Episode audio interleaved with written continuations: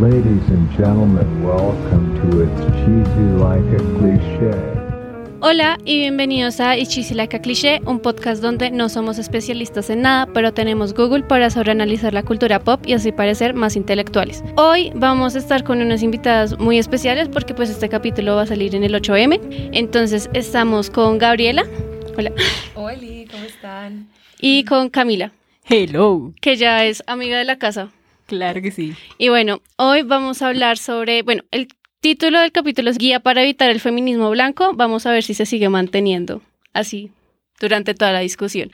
Entonces, para definir, pues primero toca hablar, pues, qué es el feminismo blanco que encontré un artículo de Afrofeministas, creo, que es como contrario a lo que muchas personas, feministas o no, el feminismo blanco no es el feminismo que militan las mujeres blancas. Esto es, toca tenerlo ahí. Y pues que es mucho más complejo de eso, se trata de una perpetuación a la supremacía blanca a través de un movimiento que en su base ideológica debería propiciar equidad para todos los sujetos que la integran. Entonces, bueno, ustedes, tengo entendido que ustedes no son como feministas feministas, sino afrofeministas, ¿no?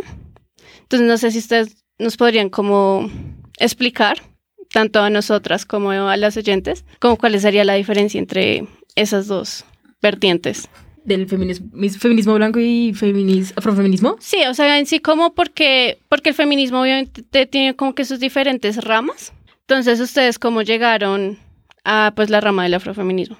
Bueno, pues yo creo que yo siempre he sido muy partidaria como de entender el feminismo como algo que me transversaliza, que es un poco como como una teoría desde, desde lo propio, ¿no? Como desde lo que vivo, desde lo que me atraviesa como una mujer negra. Entonces, en algún punto yo creo que mm, nunca me cuestioné como si era feminista de cierta corriente, sino que de alguna forma siempre me leí como una mujer afrofeminista, ¿cierto? O sea, como que no, no pensé que debía pensar en, en, encajar ahí, sino que es como, bueno, si existe un afrofeminismo, yo soy una mujer afro, eh, esta es la corriente que, que me identifica. No sé si me hago entender. Sí. Y creo que, mm, que la diferencia radica o, o está sobre todo como en entender que a las mujeres afro nos transversalizan dos opresiones y es pues el patriarcado y el machismo que también le pasa a las mujeres feministas y, y el racismo, ¿cierto? Entonces como entender en una teoría feminista que excluya la manera en la que los cuerpos de las mujeres negras son exotizados o son comprendidos o son prejuiciados, pues solo lo haría una corriente que piense en las mujeres pues afro. Entonces creo que parte desde mi propia existencia, obviamente, como de pensar, bueno, yo no me siento identificada con corrientes del feminismo, pero no es porque esas corrientes estén bien o mal, sino que simplemente no tienen en cuenta lo que a mí me transversalizan como mujer negra. Sí, eso es muy cierto porque me pasó algo igual. Yo empecé dentro del feminismo pensando como, ah, sí, es que eh, es una lucha netamente de género, que no sé qué, porque claro, yo empecé muy joven. Pero ya después de un tiempo yo empecé a decir, venga, pero hay cosas que me pasan a mí como mujer negra que no se están hablando dentro del feminismo. Entonces yo dije, ¿será que a esta gente no le importa? ¿Será que no lo importante? Y bueno, ahí fue cuando yo llegué al afrofeminismo porque encontré a, todas estas mujeres como Angela Davis, eh, y se me borraron todos los nombres, como raro. eh, sí, ajá. Y claro, ahí fue cuando yo dije, of course, yo iba a encontrar cosas que tuvieran que ver con mis vivencias como mujer negra, pues en mujeres negras que hablaran de ese tipo de cosas. Y ahí fue cuando yo dije, efectivamente, este es mi lugar, ¿no? Porque yo diga como, ah, es que me voy por esto, sino porque es aquí donde yo voy a recibir ese entendimiento que no recibo dentro de otras partes del movimiento. Mariana, porque, bueno, cuando estábamos planeando este capítulo, me di cuenta que, por ejemplo, también Mariana, pues, no al ser una mujer, eh, al ser como una mujer blanca, pero ser una mujer latina inmigrante, también tú puedes hablar mucho como, como de cómo es ese feminismo, por ejemplo, de alguien que, por ejemplo, si nació en el país donde tú estás, a comparación de cómo te tratan a ti, ¿no? Claro que sí. Eh, bueno, pues en este país como que las mujeres no, como no tienen tanto liderazgo o no es muy notorio porque el patriarcado se nota muchísimo, ¿no? Y yo como mujer latina he tenido como varios tropiezos dentro de mis lugares de trabajo o pues en lugares públicos, ¿no? Siempre está como este tipo de sexualización y de que siempre te van a estar mirando como de ciertas formas que como que a uno le incomodan, ¿no? Entonces es como eso, más que todo, como lo más fuerte que como recibido de dentro de mi experiencia acá. Pues por mi parte yo siento que, bueno, como les decía antes de hacer este capítulo a ustedes, me pasó lo mismo que a Camila, que pues uno comienza muy pequeño en el feminismo y justo que fue en la época del Me Too, entonces pues todo el mundo estaba hablando de eso, pero ya después comienzas a ver como ese tipo de divisiones. Entonces, pues, yo sé que yo no puedo, puedo decir como totalmente soy afrofeminista porque pues yo no soy afro, pero es como no tampoco puedo llegar a decir como si me si me gusta tan más esta vertiente del feminismo blanco por vivencias de, de, conocidos o por mis propias vivencias, cuando por ejemplo me racializan como una persona blanca o como una persona morena. Entonces, sí. bueno, pues ya para pasar, yo sí quería hablarles un poco, pues es que yo siento que el feminismo blanco es como el feminismo mainstream, es lo que nos vendieron en el Me Too, que ahorita tienes que ser la, la, la dueña, la CEO de tu empresa, y como que también está esta idea, idea muy eh, capitalista. Entonces, pues al mismo tiempo también está dividiendo porque es como desde, la, desde siempre las mujeres blancas en la historia pues del feminismo siempre han querido estar eh, como sí, vamos a ser igual al hombre, pero por ejemplo no a igual a un hombre racializado. Entonces, sí, me parece curioso cómo, cómo se está viviendo pues ahorita, pues por ejemplo, cuando fue la, la, primera ola. No sé ustedes qué piensan. Sí, yo creo que son hartas vainas, por ejemplo. Sí, efectivamente este feminismo eh, capitalista de que entonces, girl boss, tú puedes, tú tienes que, eh, literalmente sigue explotando a la gente, solamente como que eres una mujer, te vamos a dar más reconocimiento, es un poco como, no estamos cambiando nada, solo le estamos, le estamos cambiando de nombre, pero dale. No sé, siento que siempre ha sido como esa lucha de... Obvio, es que es que es muy claro. Si tú vives en, un lugar donde el racismo está tan institu institucionalizado, obviamente una mujer blanca no se va a sentar dos segundos a pensar como, venga, claro, yo quiero estar igual que los hombres, pero alguien, alguien se ha puesto a pensar en que los hombres negros también tienen esa opresión racial, que las mujeres negras también tienen esa opresión racial súper clara. No, ellas no se ponen a pensar en eso, porque su único problema, pues, quitando todo el tema de clase y todo eso, el único problema de las mujeres blancas en ese instante es, pues, el problema de género, no el racial. Sí. Como ellas no tienen claro ese problema racial, entonces casi que para ellas que eso no existe. Porque lo que realmente, cuando uno vive en ese privilegio, uno no entiende que hay más cosas allá de ese privilegio. Entonces, claro, toda esta lucha de ella se ha dado en pro de estar igual al hombre blanco, porque lo, lo única, el único problema que han tenido con respecto a eso es el género, no es la raza. De hecho, hay como una idea que dice como no hay nada más debajo en la línea o en la cadena de poderes que una mujer negra.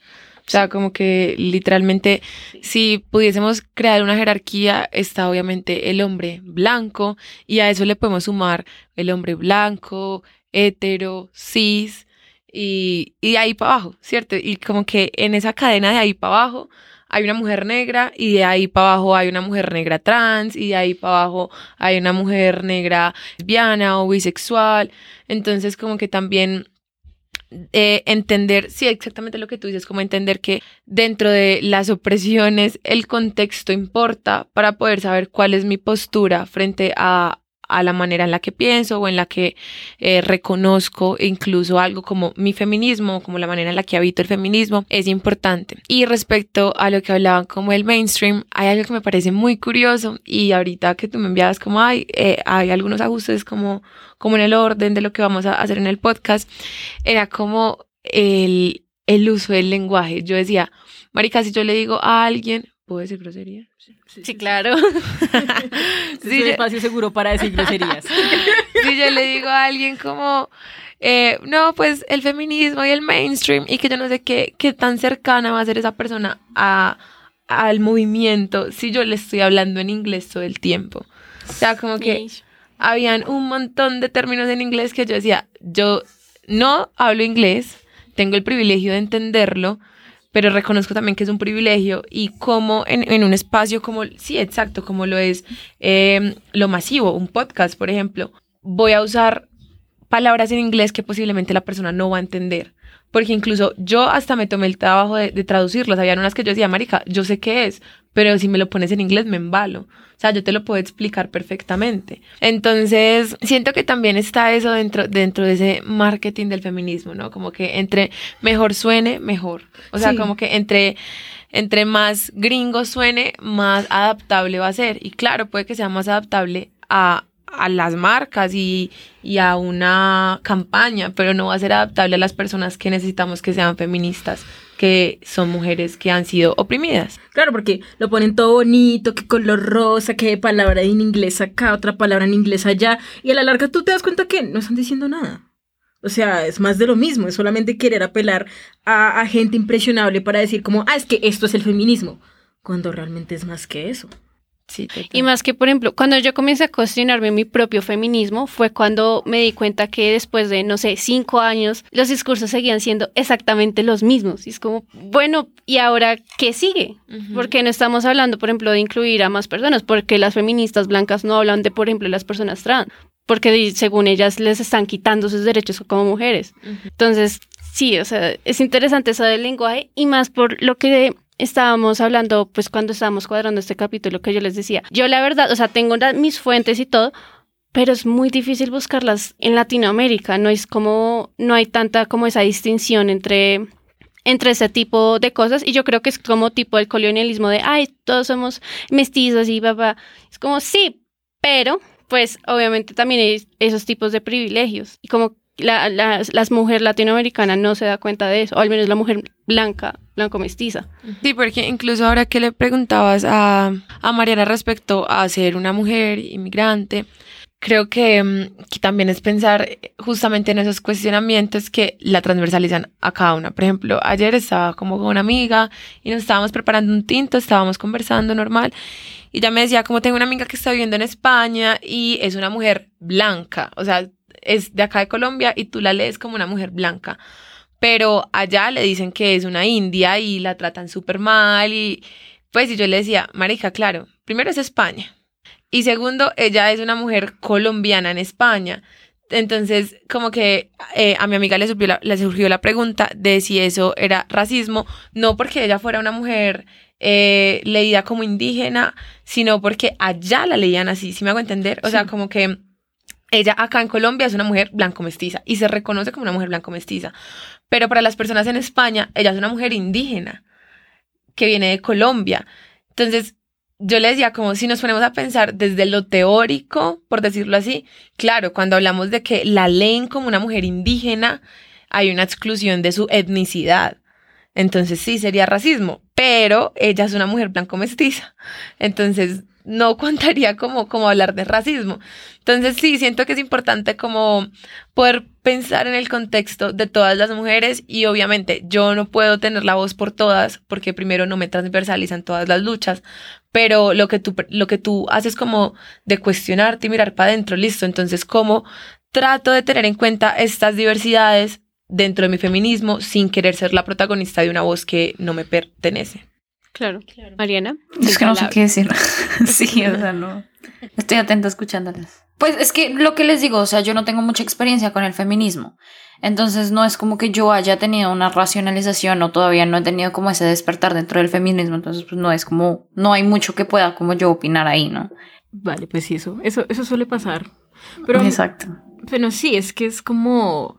Obviamente uno como opina de algo en lo que uno apenas está entrando es difícil porque uno dice, ah, no, sí, pero es que uno puede hablar y uno puede opinar. Pero a veces eso puede ser un arma de doble filo en el sentido que uno puede terminar diciendo tal vez cosas que no son. Entonces, claro, si uno empieza a decir como, ay, pero es que lo está diciendo porque no sabe, vale, está bien, pero a la vez es como, se siguen repitiendo los mismos patrones y los mismos discursos y llega a un montón de, de mm, ideas equívocas de lo que se trata una situación. Pero sí, no, no, tranquila, o sea, de verdad, este es un espacio para que todas aprendamos. La verdad, yo aquí también vengo a aprender porque, o sea, a pesar de que sí, he tenido mis vainas y todo eso por ser una mujer negra y qué tales, aún así siento que hay muchos más problemas dentro del afrofeminismo, por ejemplo, todo este tema del colorismo, o sea, a ti y a mí no nos van a tratar igual, porque pues, claro, tú eres una mujer más oscura que yo y eso, sí, eso igualmente sigue afectando, igual que mi abuela es una mujer mucho más oscura que las dos y eso también la afecta de otra forma. Entonces, es que son muchas capas y más capas y más capas, entonces, claro, esto es, esto es para aprender. Sí, la verdad es un tema muy intenso. Sí, sí, sí. que yo dije, yo no me voy a poner de, de salvadora blanca, voy a llamar a personas que sí saben. sí, es que a la larga lo que a uno más le enseña es la vivencia propia. Esa vivencia propia de tener que sufrir las cosas en primera persona. O sea, la verdad, yo sí, sí, yo antes vivía mucho en el privilegio de decir como, ay, sí, pero es que, bueno, jamás, jamás llegué a decir cosas como, es que somos uno, la raza humana, jamás, menos mal. O sea, gracias al cielo. Gracias a Dios. Mi mamá siempre me dejó muy claro que yo era una mujer negra y que de ahí iban a pasar las cosas que iban a pasar y yo dije, ok. Pero pues es cierto que yo al tener cierto privilegio de clase no he vivido ciertas cosas que espero no vivir. Pero sí, o sea, siento que el hecho de que haya gente que me haya dicho cosas, por ejemplo, esta, esta vaina que tiene la gente de decir como, ay, pero es que tú para ser negra eres muy linda, o es que tú, verdad, no, estás, no eres tan oscura como las demás, es como, ¿a qué te refieres? O sea, ¿por qué me lo tengo que tomar como un halago? Ajá. Es, o sea, es como ese tipo de situaciones que me hicieron cada vez entrar en razón y decir, marica, algo está pasando aquí. Algo está sucediendo que yo no me estoy dando cuenta y me está afectando. Entonces, claro, ya cuando uno coge esa conciencia y se da cuenta de que efectivamente uno, uno ha tenido que vivir tantas situaciones a nivel racial, es duro. Por ejemplo, cuando yo me di cuenta, yo, yo estuve toda una semana en plan, ¿y ahora? Y eso fue en pandemia. yo estaba así como, oh, por Dios.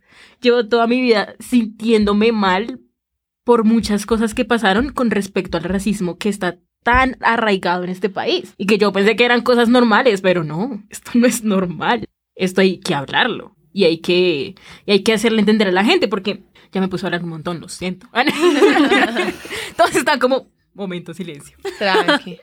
Eh, porque siento que esto, esto que dicen de que, bueno, sí, efectivamente una persona puede decir las cosas por ignorante, efectivamente, pero pues hay que empezar a debatir y a no a pelear, sino como a intentar educar esa ignorancia. Porque con solo decir como, ay, pero es que lo hace por ignorante, ay, pobrecito, pues sí, marica, pero que aprenda.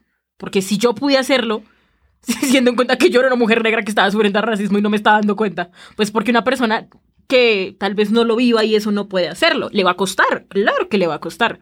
Pero la gente debería estar más abierta a que, a que no te estoy diciendo que eres racista, sino que tienes actitudes racistas. Y eso a ti no te hace racista inherentemente.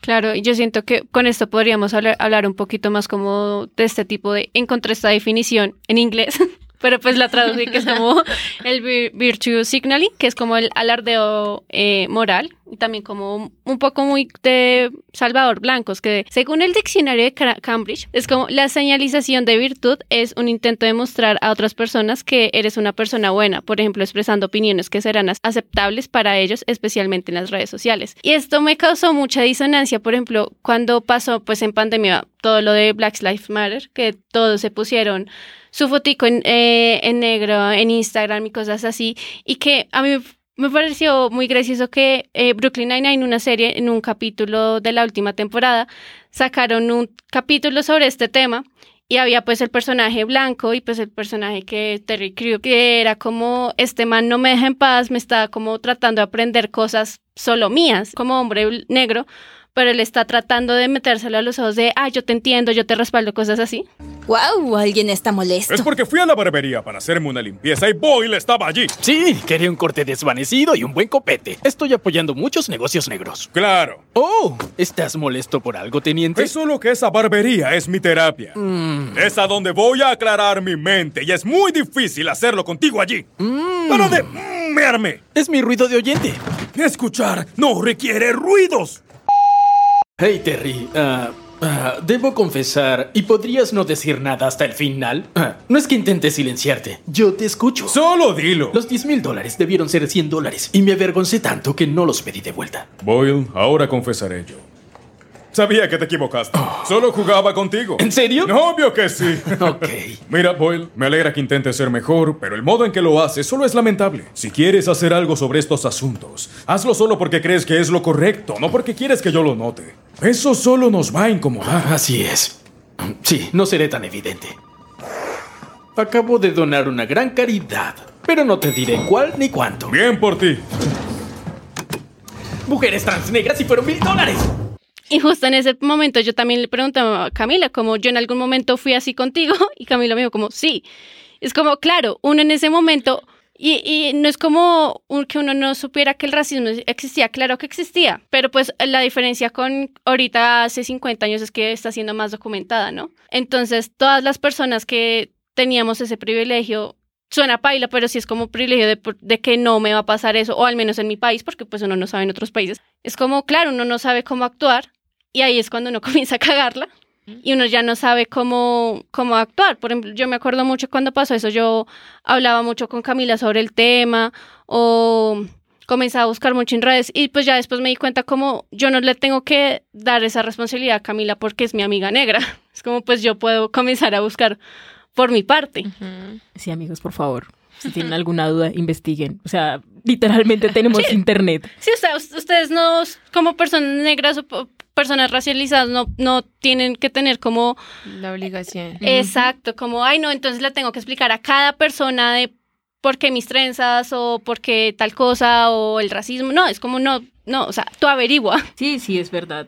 Sí me ha pasado mucho. Que obviamente también me pasó al principio con ustedes, que al principio cuando ustedes me decían, ay, pero qué tal cosa, y yo no, esperen, es que esto es así, porque así. Pero luego una vez me levanté y yo dije, yo no tengo por qué estarles diciendo qué es qué o por qué es qué. Una vez con mi novio, pues eh, me preguntó una cosa y yo le dije, mira, ¿tú tienes internet? Averigua. Gracias. Hasta luego. Sí, yo creo que también va muy guiado como a, como a soltar la responsabilidad de sentir que el racismo es una cosa de negros y que los negros somos quienes tenemos que enseñar sobre racismo. O sea, pienso que eso es importante. Porque también creo que las personas blanco-mestizas podrían tomarse la labor de aprender sobre racismo. O sea, es lo que tú dices. Siempre supiste que el racismo estaba. Es como que todos saben que el racismo existe. Obviamente hay gente que, que lo niega.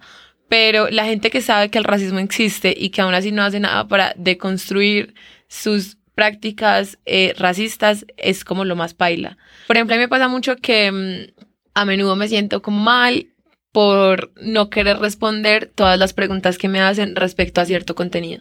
Pues digamos que yo tengo, no sé, hice un video en TikTok o en Instagram y hay 20 comentarios y respondo 20 comentarios, pero mañana hay 5000 y yo así como no puedo responder 5000 y la gente es como pero si te estás, o sea, ¿para qué estás haciendo contenido si no es para responder nuestras dudas? Y es como, no, yo estoy haciendo contenido porque Pues se me da la averigüen gana. más. Sí, Exacto, o sea, si tú tienes preguntas sobre lo que ya te di, pues averigua sobre eso que ya te ofrecí. O sea, yo solo te, te puse ahí como el tema, tú debátelo con quien tú quieras, pero no estoy en la obligación de debatirlo contigo. Exacto. Entonces creo que eso, eso es importante, como entender que el racismo no es una cosa solo de gente negra. Ujú. Claro, y por, por ejemplo, con todo lo que está pasando, ¿es en Afganistán? Con las mujeres. Sí. Ah, sí, sí. Por ejemplo, cuando, no sé si ustedes vieron, pero esta oleada de mujeres blancas cortándose un mechón como, ay, estoy empatizando Ajá. contigo. Es como, ¿tú por qué haces esto? O sea, ese, ese, ese tipo de, de performance, ese tipo de demostraciones de, ah, sí me importa. Y esta es mi manera de mostrarlo cuando es como, gracias, pero no lo necesitábamos. Y, y también es un gracias, pero eso no hace nada. O sea, pues, Exacto. por ejemplo, Sí, sí, sí. yo, en- yo siento que igual hay muy pocas cosas del movimiento que permiten hacer cambios reales. Sin embargo, siento que, por ejemplo, educar y, y difundir la información y poner los temas sobre la mesa e incomodar es una de ellas. Pero, pues, por ejemplo, yo no me hubiese trasquilado un mechón de pelo. Y no significa que no esté empatizando con las mujeres que están viviendo en Afganistán eh, todo, todo esto, ¿cierto? Sino que yo no me voy a mochar el pelo porque igual si me mocho el pelo no te voy a cambiar la vida ni las condiciones. Exacto. O sea, creo que más fácil puedo inf- eh, como informar sobre el tema, creo que más fácil, no sé, hago una vaqui, veo como que hay muchas otras acciones más allá de mocharse el pelo, que además que también es algo muy estético, ¿no? Como, como que al patriarcado le duele ver una mujer con el pelo corto, entonces mochémosla. Pues, no, marica, eso no tiene sentido. Ya que están hablando de eso, no sé, siento que todo este tipo de movimientos se da gracias a lo que está como de moda, ¿no? Lo que es más importante en el momento y la forma en la que el capitalismo como que saca este tipo de temas hacia la sociedad. Entonces, entre más trending sea un tema de cierta raza, de cierta eh, etnia, pues más popular va a ser y más gente va a querer como unirse a este tipo de, de, de movimientos. Mm. Pero no es como que sea algo que realmente quieren hacer, sino es simplemente por ser ese, como esa parte de lo glamuroso, por decirlo ese así. de- performance. de- ajá, exactamente. Sí, es que se vuelve netamente un performance y ese es el problema cuando uno no, no sabe realmente a lo que se está metiendo y a lo que quiere hacer. Porque claro, con todo este auge de, de TikTok y las redes sociales, suena como un boomer. Eh, Ok, boomer. Sí, literalmente. Claro, con todo este auge la gente ya no es ya no es tan capaz de decir como, venga, pero esto por qué es, esto a qué viene, yo quiero investigar un poco más de esto. No, ellos ven esto y dicen, ah, bueno, esto, es, esto me va a dar unas vistas fácil y venga, me monto en esto. No sé ni siquiera por qué es, pero me monto en esto.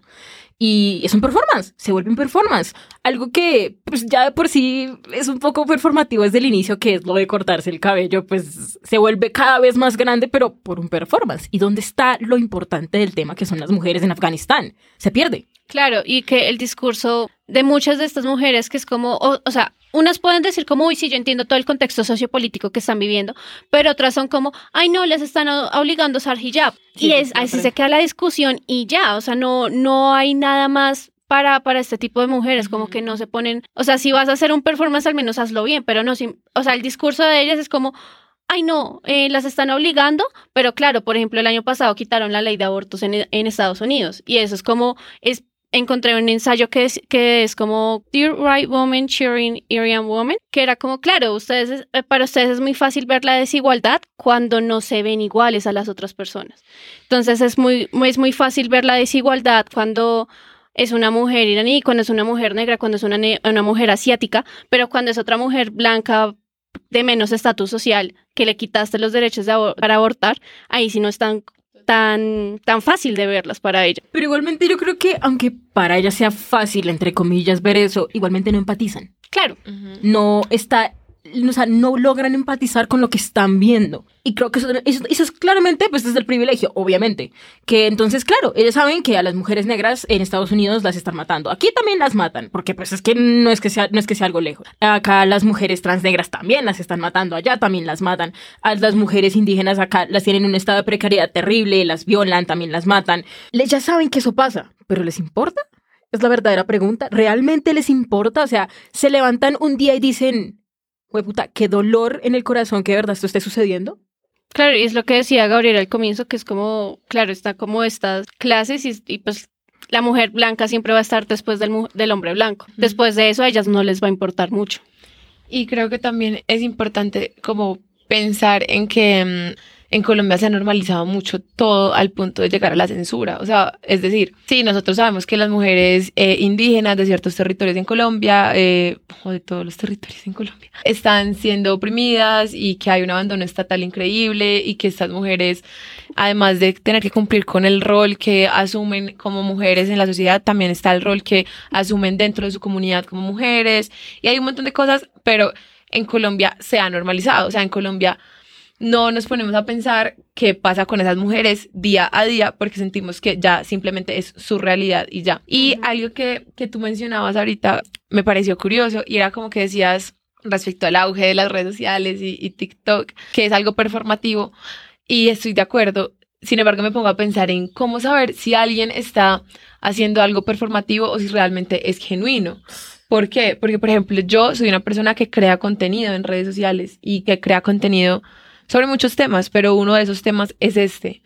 Entonces me puse a pensar, nunca había escuchado el, como la teoría de que, puede, de que es algo performativo, sin embargo siento que puede serlo también. Y pensé, ¿cuánta gente considerará que mi contenido es performativo? o, o cuánta gente llegará a pensar cuando eh, algo es genuino o no. Porque, por ejemplo, yo pienso, o cuando me hice esa pregunta y por eso las dejé como conversar en ese momento, empecé como a responderme a mí misma y es que yo creo que hay un problema eh, en el feminismo y es usar el feminismo o el movimiento para, para fines lucrativos. Sin embargo, también pienso que de alguna forma es, uno, inevitable, dos, puede que no sea un error siempre y cuando se esté difundiendo información valiosa y, y no sesgada, o sea, siempre cuando uno esté pensando en dar una información que piense en todos, en todas las mujeres y en todas las corrientes del feminismo. Y creo que tres, también desde un feminismo sano. O sea, creo que mm, hay marcas que venden, no sé, eh, esos planners y cuadros y cuadernos y agendas feministas y cartas del tarot, que es como... Es absurdo. Como que, bueno, son marcas feministas, pero tu feminismo ni siquiera está considerando las opresiones de otras mujeres. O sea, como que tu feminismo te está diciendo, eres una mujer luz, empoderada, que además también hay un tema ahí con la palabra del Yo empoderamiento. no quiero volver a escuchar esa palabra nunca más. Entonces, es como el empoderamiento tenía un buen fin. O Sí. sea, era una buena palabra. Sí. Hasta que la jodimos y la volvimos mierda y se nos dio por usarla como una estrategia de marketing. Entonces siento que hay que entender cuando algo es performativo y cuando no, y creo que eso solo sucede con el argumento de la persona que te está dando el performance. O sea, como que siento que hay, hay performance que uno dice, bueno, puede que sea un performance, pero es grande, pues es valiosa la información, o puede que sea un performance y que asco de información. Sí, sí, y eso es muy cierto, la verdad, tienes toda la razón. Porque, la verdad, yo veo en TikTok y a veces TikTok me abruma por ese, por ese mismo sentido. Porque yo veo cosas que yo digo, ok, de verdad esta gente está utilizando la plataforma para que se haga escuchar, para que de verdad digan, venga, están matando a esta gente, venga, está pasando esto. Pero luego veo otros como el cortarse el cabello, es que es como, Ah, bueno. ¿qué putas? como así, huevón. Es como, ¡ah! Es como que uno le Sí. ganas de gritar, es como uno por dentro está, me voy a matar. Y tienes razón, uno tiene que ser muy consciente a la hora de estar consumiendo este tipo de, de- de contenidos. Porque así como puede que la persona esté ahí, dando la información y eso, puede otro que esté diciendo como, ah, yo me voy a colgar de esto para recibir vistas. Y eso es algo que a, la- a la- a primera vista es difícil de saber. Uno también tiene que ser muy consciente con eso. Tienes toda la razón, totalmente de acuerdo. Quería tratar un poco más como este feminismo lucrativo, que es como en sí, como el feminismo blanco. Empoderamiento. Porque pues me estoy leyendo un libro que se llama Feminismo Blanco de Coab Beck. Muy recomendado, en serio, porque a mí una frase que me choqueó, que la sigo pensando, era para estas mujeres, el feminismo, eh, ellas no quieren volver a ser como, por ejemplo, la mujer de los años 50 que se quedaba en la casa, que hacía los oficios y todo. Y ponía entre paréntesis, claro, pero también toca considerar que siempre mujeres eh, de otro estatus social o que no eran blancas, siempre hacían estos trabajos pero ellas no quieren llegar a eso, o sea, quieren, pues, quieren siempre tratar de ser el hombre de los años 50, es el, hombre empoderado, el hombre blanco, el hombre rico. Es como, ish, o sea, esa frase como que me dio un poquito escalofríos, porque es como, es cierto, o sea, estas mujeres, tanto, por ejemplo, me acuerdo en el libro de Angela Davis, el de Mujer, Clase y Raza, que ella decía como, claro, las feministas les importaba la esclavitud hasta que se dieron cuenta que el hombre negro quedaría encima de ellas, y ahí dijeron, ah, no, Ajá. no, así no. Exacto. Entonces como, ish, es, es, es denso. Sí, ya, so, primero yo, segundo yo y tercero yo. Sí, incluso también como que ese era el peligro del voto, ¿no? Como Sí. pensar en que los hombres negros también iban a poder votar. Y, y ese, ese, ese era realmente el miedo, como, ah, yo soy mujer blanca y quiero votar, pero es que si hay derecho para mí, también van a haber derechos luego para ellos y ellos son negros. Entonces como que obviamente eh, era, era delicado y creo que ha mutado obviamente esa, ese feminismo blanco. Y por eso al principio y casi siempre yo hablo mucho como de eso que me transversaliza y que cada una también tiene la elección de que le transversalice. Porque creo que ahora que ponías como el ejemplo de que ellas no quieren ser estas mujeres que se dedican al hogar, pero hay otras que sí. ¿Sí me hago entender? O sea, como que por, e- por eso está como esa línea delicada de ser la voz de todas. Es que yo no puedo ser la voz de todas porque hay mujeres que quieren ser una mujer que está en el hogar y quieren que haya un hombre proveedor y quieren cuidar a sus hijos, pero también pueden ser feministas y también quieren ser feministas y pueden entender su feminismo de otra forma y crear un liderazgo de otra forma. ¿Sí me hago entender? Claro. Entonces, como, como que siempre va a haber un bache dentro de la manera en la que se va a ver el feminismo blanco, porque incluso también he visto esas mujeres que quieren ser la madre que está en el hogar y que cuida a sus hijos y que tiene un hombre proveedor y que es feminista, pero entonces romantiza un montón la maternidad. Y es como, yo soy feminista y yo amo a mis hijos y estos niños son lo mejor que me ha pasado en la vida, pero no entienden que no todas las madres son así, que no todas las madres están teniendo esas Y las realidades. hacen sentir mal. Exacto, entonces como romantizar también esa madre que quiere estar en el hogar dentro del feminismo también es como delicado. Sí, Claro, y cuando, cuando fue toda la época del Me Too, se publicó un libro, no me acuerdo la autora, pero se llama Leaning, como apoyarte en alguien. Y la tipa decía como no, que nos tenemos que apoyar entre todas las mujeres y todo. Es como, claro, la mujer blanca puede ir a trabajar y todo, pero por ejemplo tiene a una, a una señora que le hace el aseo, una señora que le cuida a sus hijos. También toca cuestionar como la, la raza, si se puede decir, como de la persona que le está cuidando. Porque, por ejemplo, en Sí, Estados la Unidos las tasas de empleo, o sea, está como el hombre blanco, la mujer blanca, mu- mujer negra y mujer latina, por ejemplo. Entonces, también está eso de, claro, yo soy súper empoderada y trabajo y soy el CEO y tengo mi marquita publicando poder femenino, pero pues tú solo estás apoyando al tipo de mujeres que se ve igual a ti. Por ejemplo, no le puede, tal vez no le estás pagando bien a la persona que te está cuidando a tus hijos. Entonces, como, Sí, es complejo. Bueno, primero como, habl- pues como hablar de etnicidad y no de raza. perdón, es que ahí siento en pánico. No, tranqui. Y segundo, lo que hablas es importante. O sea, eso que dices como de si le estará pagando bien a la niñera.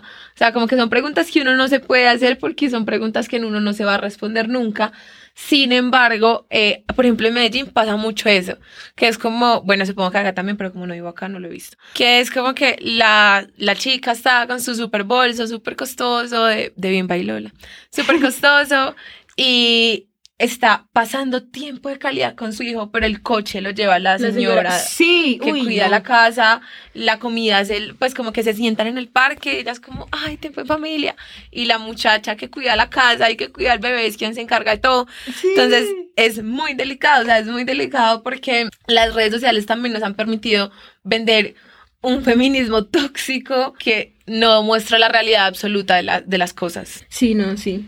Eso me recordó una vez cuando yo estaba en Cartagena, que yo fui de viaje a un hotel, sí, que tiene todo incluido. Y a mí, a mí la verdad sí me dejó un poco en shock el hecho de que había una familia, obviamente blanco mestiza, que sí, que estaban ahí, ellos felices, que no sé qué, con sus hijos, pero quienes estaban cargándose de los niños era la, la chica, la niñera. Una mujer, pues obviamente negra y todo eso, y yo estaba como, oh, por Dios, ¿en serio te la tienes que llevar a tus vacaciones? O sea, se supone que es un espacio netamente de familia y todo No. eso, pero yo estaba como, oh, por Dios. Obviamente ya después dije, bueno, vacaciones X, pero sí me quedé un poco como, oh. O sea, Sí, la verdad, el shock fue, fue, fue gigante, fue gigante. Sí, incluso también como decir, como que hay un, un estereotipo colectivo y es como, estaba la mujer la, la, con la muchacha que cuidaba a los bebés, obviamente negra, es como que Sí, Oh, shit. sí, lo dijiste. es, es loco también pensar, bueno, primero eh, el hecho de exteriorizarlo y segundo, como pensar que puede ser una realidad, o sea, puede ser una realidad que para las personas blanco-mestizas la persona que se encargue de sus hijos debe ser una, una mujer negra. O sea, así me hago entender. Es, por donde uno lo vea, es incómodo. La verdad, sí. Damn. No me funen. Ah. Disclaimer, por favor, no me funen. Sí, siento que es algo que se ve mucho, ¿no? Siento que la mayoría, por ejemplo, aquí también es algo que se puede notar mucho, que la mayoría de mujeres que cuidan del hogar o de, a quienes les pagan para que cuiden del hogar son mujeres latinas y mujeres negras. Y se nota muchísimo, se ve muchísimo. En el ámbito de limpieza y en el ámbito de aseos, las personas que más trabajan en eso son las personas latinas, ¿no? Y me he podido dar cuenta de eso precisamente porque yo trabajo con mi mamá haciendo limpiezas en diferentes lugares y cada que nos encontramos con alguien más o que uno ve digamos en un centro comercial o en un bueno en un espacio público pues la mayoría son mujeres latinas no y siento que ese es como el estereotipo que tienen acá en este país sobre las mujeres latinas que solo sirven como para limpiar. Entonces pues es como un poco complicado y es un, tema un poco complejo. No sé cómo meterme por ahí pero pues pues sí he visto mucho que usan muchísimo a las mujeres latinas para el aseo y el cuidado del hogar de estas personas con, con plata, ¿no? Tenso. Yo también me quedé raro cuando dijo, obviamente. Shut the fuck up, bitch. Porque nadie me dijo auxilio. Pero bueno, Sí, gracias. te estamos diciendo. O sea, no, no, sí, o sea, en, o sea, en el momento, en el momento. No, pero... porque yo dije, la va a arreglar con la idea. O sea, yo sé que su idea no está mal. Solo fue un error de una palabra. Ok, bueno, sí. Entonces vale. dije, cuando termine, sé que no va a sonar tan mal como sonó. Puta pero eso igual. yo siento que son como estas eh, asunciones, o como, es- Mm, como asumir este tipo de cosas, porque, o sea, hasta el colonialismo, no sé, por ejemplo en Estados Unidos, porque pues como que cre- creo que es como el contenido que más he aprendido sobre el feminismo y todo. Como, claro, pues es que en Estados Unidos, pues las mujeres negras eran las que se encargaban de cuidar a los niños. O sea, literalmente, en el libro de Angela Davis, eh, ella decía en una parte, como literalmente se hacían como en una esquina, como esperando que una mujer blanca las, las llamara para trabajar en su casa, porque pues el sistema nunca estuvo para ellas. Y ya después, eh, después de la Segunda Guerra Mundial, como que se quitó esto, que dijeron como, esta está paila, ya no las vamos a conseguir en la calle, simplemente como, no sé, por Mensaje de WhatsApp. mensajes y algo. No me llame, yo te llamo. Entonces, sí, sí están como estas, esto de asimilar estos estereotipos. Sí, y yo creo que igual el problema es el estereotipo, o sea, es como, como asumir que la persona que se encarga de los roles eh, del hogar y de limpieza es una persona negra. Porque, por ejemplo, ahora que tú lo mencionas, igual todos los trabajos son dignos, o sea, como estos trabajos de aseo en el hogar y de, y de cuidar a un niño es digno, o sea, como que el lío no es si lo hace una persona blanca o si lo hace una persona negra, si lo hace una persona blanca o mestiza. Siento que el lío radica en creer que solo las personas negras pueden hacer eso, en creer que ese trabajo le pertenece a una persona negra, porque, por ejemplo, en este momento, bueno, yo vivo sola y, bueno, sí, hace mucho vivo sola, y ya se me, me parece insostenible tener que organizar mi casa. Entonces, quiero buscar a alguien que me ayude cada ocho días a buscar, a limpiar la casa. Y yo pensaba, pues ahora que lo, que lo mencionas, dije, bueno, ¿y si es una mujer negra?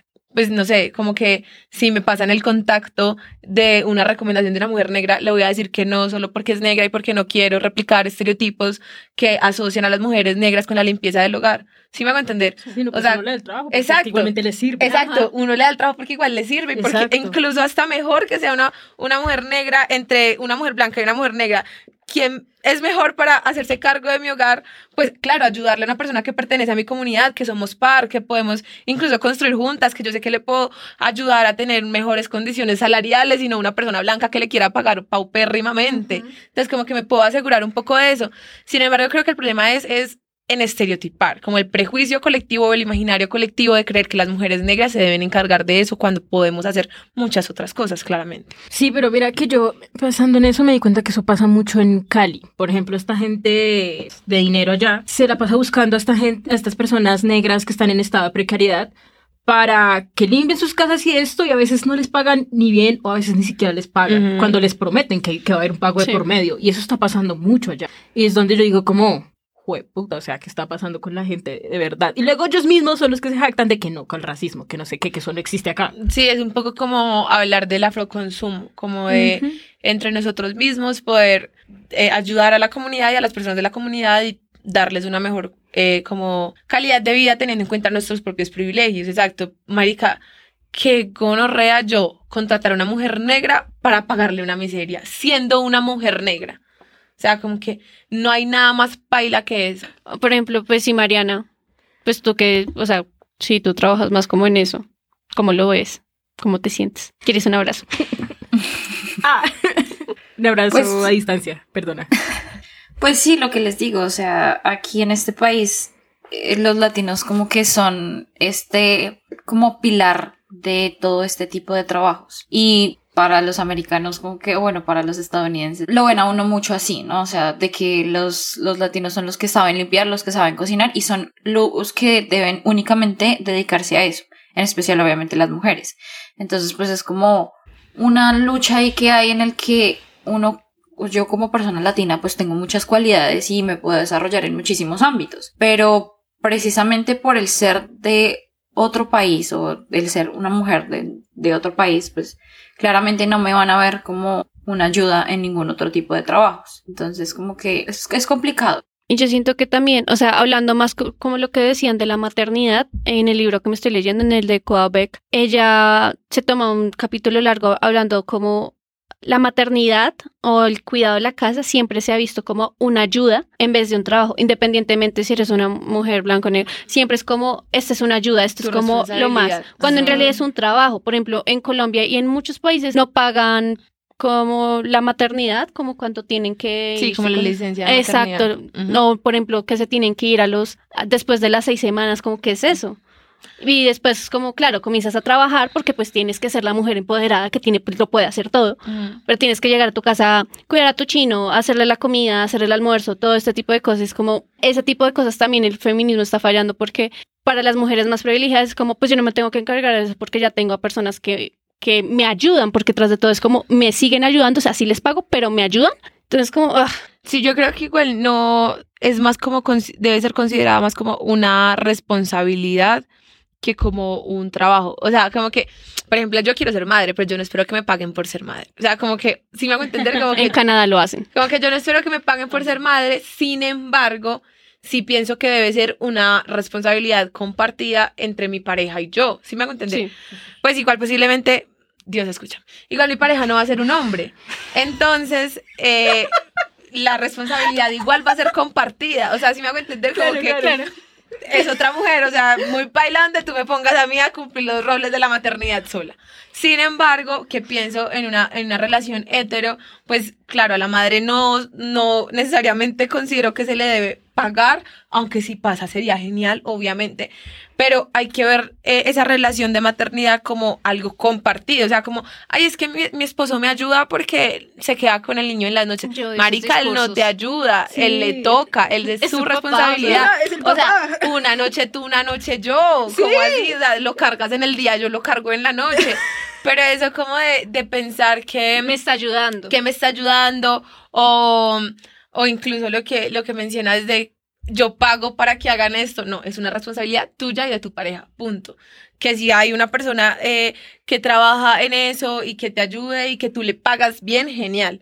Pero como que igual también me parece un poco loco, porque igual soy colombiana, qué tristeza, pensar que, que te van a pagar por ser madre. O sea, como que eso lo veo demasiado utópico. Sin Demasiado embargo, Canadá. Sí, como que digo, nah, esto aquí no va a pasar. Lo mínimo que podemos esperar es que sea una maternidad responsable y Sí, compartida. Sí, exacto. sí, porque uy, a, mí, a mí la verdad me enferma cuando la gente dice como, ay, pero es que el papá la ayuda. Es como, ¿cómo está haciendo el bare ayuda? Es como, es un excelente padre, está haciendo el bare minimum. Literal. Es como, el papá existe en la vida del niño, qué buen padre. Es como, ¡ah! Pero Dale. lastimosamente en Colombia es así, es como, ah, pero tienes un papá presente, qué chévere. Maricas. Marica. Me ha pasado muchas veces que es como, ay, pero tú por lo menos no se fue. Y yo, ¿cómo que por lo menos no se fue? Sí, total. ay, no, es una locura eso. Bueno, algo más que quieran hablar antes de ir a la conclusión. Yo quiero hablar de las TERF. Siento que, Ah, siento que es necesario hablar Adelante. de las TERF. No me acuerdo bien cómo eran las palabras del acrónimo TERF. Ah, el, la- de las feministas trans excluyentes radicales. Ese es el este. Esas son las TERF. Me parece que es un feminismo extremadamente peligroso y que ha cogido mucha fuerza y por eso mismo es que se me hace muy peligroso. O sea, es un feminismo que que imparte mucho desconocimiento, mucha ignorancia, y es básicamente un discurso de odio grande mandado hacia, la- hacia gente que realmente ya le cuesta vivir, que es las personas trans. Ahora, yo no estoy diciendo como, no, es que toda esta conversación que hicimos de afrofeminismo y feminismo blanco, las mujeres no importan, o sea, todas las mujeres importan, las mujeres trans importan, las mujeres negras importan.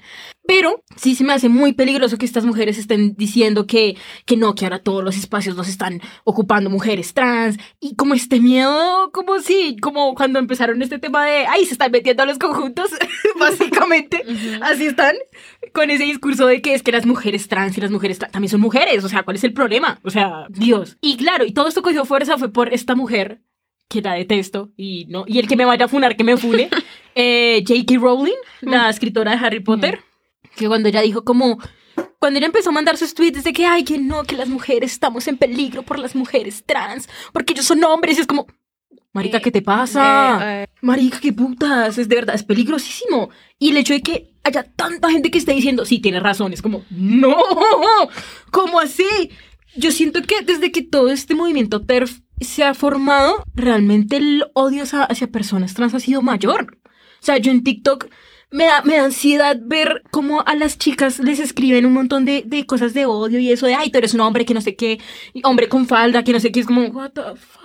No, y pues, o sea, siento que también con estas TERF, o sea, hay unas que sí tratan de, o sea, aprenden pero para difundir su mensaje de odio. Y otras que son como, o sea, he visto muchos tweets, muchos tweets de gente transfóbica que confunden los términos y entonces como, no, este, este es un hombre trans y es como, Como si efectivamente es un hombre trans. Como que ellos mismos se confunden y es como, ok. Cuando dicen, cuando dicen cosas como, no, es que eh, una mujer trans nunca va a ser un hombre. Y es como, Sí. es como, sí, o sea, sí, tienes razón, Amix, pero ¿por qué lo dices? Ay, es que sí me pasó una vez que yo estaba hablando en Facebook por una noticia súper amarillista que publicó una chica. Hablando de todo ese tema de J.K. Rowling y el movimiento TERF. Y yo dije como, o sea, una persona estaba hablando de los hombres trans y yo dije, oye, los hombres trans sí pueden tener periodos. Claro que pueden tenerlos.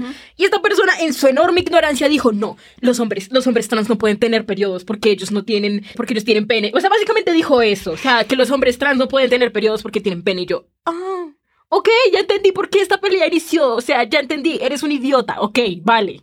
Claro. Pero es, es que es muy normal. O sea, el desconocimiento y la falta de atención hacia las personas trans lleva a eso, a un odio que no tiene sentido. Es ridículo, es ridículo. Y esas son personas que solamente quieren vivir, que quieren tener, que quieren estar en paz. Y esta gente es como, no, no puedes existir porque eres un fenómeno. Y es como, ¿Todo bien en casa? ¿Qué putas? O sea, ¿dónde está la empatía ahí? ¿Dónde está realmente el entendimiento por otras mujeres? Si tú realmente eres tan feminista como tú lo dices, ¿por qué no puedes ser sorora con tus, con tus amigas trans? ¿Por qué no puedes hacerlo? He visto muchas mujeres que se, que se autoproclaman feministas y le hacen dead naming, o sea, que dicen el nombre antes de transición de la persona trans, o que constantemente les están cambiando los pronombres. Y es como, eso no está bien. Qué baila. Eso está muy feo. O sea, tanto el feminismo como la comunidad LGTBI desde sus comienzos también ha tenido una transfobia muy grande. Y toda una transfobia y un racismo muy grande, porque para la comunidad, cuando pasó todo lo de Stonewall, cosas así como quitarle el nombre eh, a, Ma- a Marsha o a, Marsha P. Johnson. y a Rivera. Se me olvidó el, el nombre de Rivera, que también era una activista trans. y Es como, ¿por qué le estamos quitando este protagonista? Cuando con ellas fue que comenzó eh, toda esta discusión de la comunidad. No, pues no tengo algo que agregar. Ah, no, no, no, no, tengo pues- nada preciso que No, no, no, agregar. Sí, sobre todo como estoy de acuerdo. eh, igual yo no, yo no me he sentido muy cercana como al término TERF, pero lo he escuchado muchas veces y, pero no sé, siento que igual me parece ridículo. O sea, como con todo el respeto que todas las mujeres en el mundo se merecen de mi parte.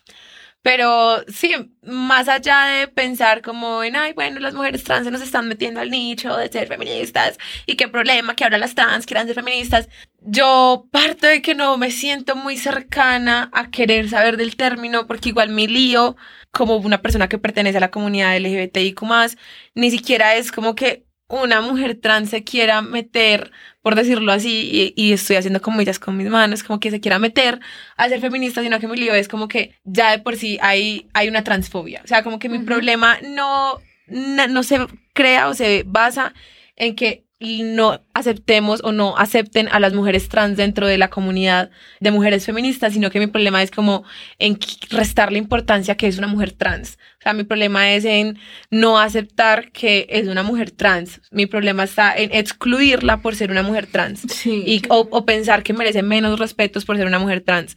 Entonces, creo que es muy poco empático, igual no es lo mismo, pero creo que lo puedo asimilar un poco con, con el afrofeminismo, como que, bueno, a mí me oprime la etnicidad o- el racismo y el patriarcado, a esta persona la oprime el patriarcado porque igual la leen como una mujer cuando se les da la puta gana, pero a la vez también la oprime la transfobia y la homofobia y ser una persona diversa. Entonces, es más duro aún, o sea, es más duro aún. Entonces, creo que mm, no puedo hablar mucho por el término TERF, pero me parece poco empático y, y poco sincero y poco sensato y poco crítico también no pensar en que una mujer trans merece un respeto por ser mujer trans. Exacto. Y ahí está. Ya para concluir, les quiero hacer esta pregunta, que es, ¿ustedes cuál creen que es el futuro del feminismo? Em, no lo Porque sé. yo siento, pues con todo lo que he averiguado, siento que este es el mejor, este es el capítulo más preparado que vamos a hacer este año, Mariana. O sea, se les advertimos desde ya. ¿Qué es lo que pasa? El feminismo, por ejemplo, en las 2000 era como, no, yo no soy feminista, o sea, no, ¿qué te pasa? Esas son las locas o lesbianas o lo que sea. Y después pasó lo del Me Too. Y siento que el feminismo siempre ha tenido como estas olas fuertes y después va descendiendo y después va subiendo y así. Eh, yo siento que ya ahorita no se puede hablar tanto del feminismo en sí, sino como de un activismo en general, porque es como lo, lo que decíamos, por ejemplo, de las TERF. O sea, ellas se creen que son unas feministas cuando están actuando como el hombre blanco actúa con ellas. Sí, Las están, les, les está haciendo lo mismo a esas mujeres y lo mismo con el racismo, lo- la transfobia, con homofobia. Eso es lo que está pasando. Las mujeres están comportando como este hombre blanco. Entonces yo siento que ya no tendríamos que hablar tanto de feminismo, sino más de un activismo de ver todo. No, no porque yo sea una mujer bl- bl- blanco mestiza significa que yo no me tenga que interesar con temas del racismo, con temas de la comunidad LGTBI. Entonces yo, yo siento eso. Libertad para todos. No, pero sí, eso es a lo que estamos llegando, es cierto. O sea, a mí, o sea, a mí me conflictúa mucho cuando la gente dice es que, el es que el feminismo no es la madre de todas las luchas. Sí lo es y va a terminar siéndolo, porque tú, no, tú ya no puedes hablar de feminismo sin hablar de lo que estábamos hablando todo. De, no puedes hablar de, feminismo sin hablar de, de, de LGBTQ-fobia, De otras opresiones. Ajá, de todo el tema, de todo el tema de clase, de todo el tema racial. Tú no puedes hablar de feminismo si no estás hablando de eso ahora, porque es que gracias al cielo ya estamos pudiendo hablar más de todo esto, pudiendo dejar claro que no solamente es una cuestión de género. Y el que se sigue quedando en esa noción, claro, ya va a empezar a pensar más como el hombre blanco promedio. Ajá. Y eso va a ser un buen problema. Ya no es tanto feminismo, sino es realmente activismo de cómo puedo hacer yo que cada vez haya más gente en la conversación, que cada vez más personas se sientan incluidas dentro de esta. Yo creo que el futuro del feminismo igual va a ir muy encaminado como, como las vivencias propias. Creo que a la larga el futuro del feminismo ni siquiera se va a leer como un feminismo o no creo que se va a leer como una lucha como la hemos leído hasta ahora o como, como ha pasado, sino que creo que va a ser más como, como, esto suena una pelle, pero como un despertar de la conciencia. O sea, creo que eso va a suceder con el feminismo. Creo Sí. que va a ser como una herramienta, o sea, y digo que es una pelle porque es un cliché. Sin embargo, creo que es una muy buena herramienta usar el feminismo para despertar. O sea, usar el feminismo para entender otras opresiones, para entender otras formas. Pues incluso hay gente que es feminista y se empieza a cuestionar la opresión animal. Magnífico. Mm. Si fue tu camino, me parece excelente. Entonces yo creo que el feminismo ya no va a ser como esta lucha constante que tenemos las mujeres por luchar por nuestros derechos hasta el cansancio y pelear con nuestros padres todo el tiempo, sino que va a ser más una manera de habitarnos. Siento que va a ser más una, una manera propia de habitarnos y claro, cada una dirá o no soy feminista, pero de alguna forma todas van a tener prácticas feministas. O sea, creo que de alguna forma todas van a a, a quizás no van a generar esa, esa incomodidad que nos ha llevado hasta lo que es ahora, quizás no, no vamos a seguir generando esa incomodidad, pero con nuestra propia existencia vamos a, hacer cambios feministas. Creo que eso va a pasar con el feminismo, porque igual también es, es un poco agotador yo creo que hay que admitirlo. O sea, es agotador tener que explicarle a la gente Todos los días. qué es el feminismo y qué hace el feminismo y cuál es...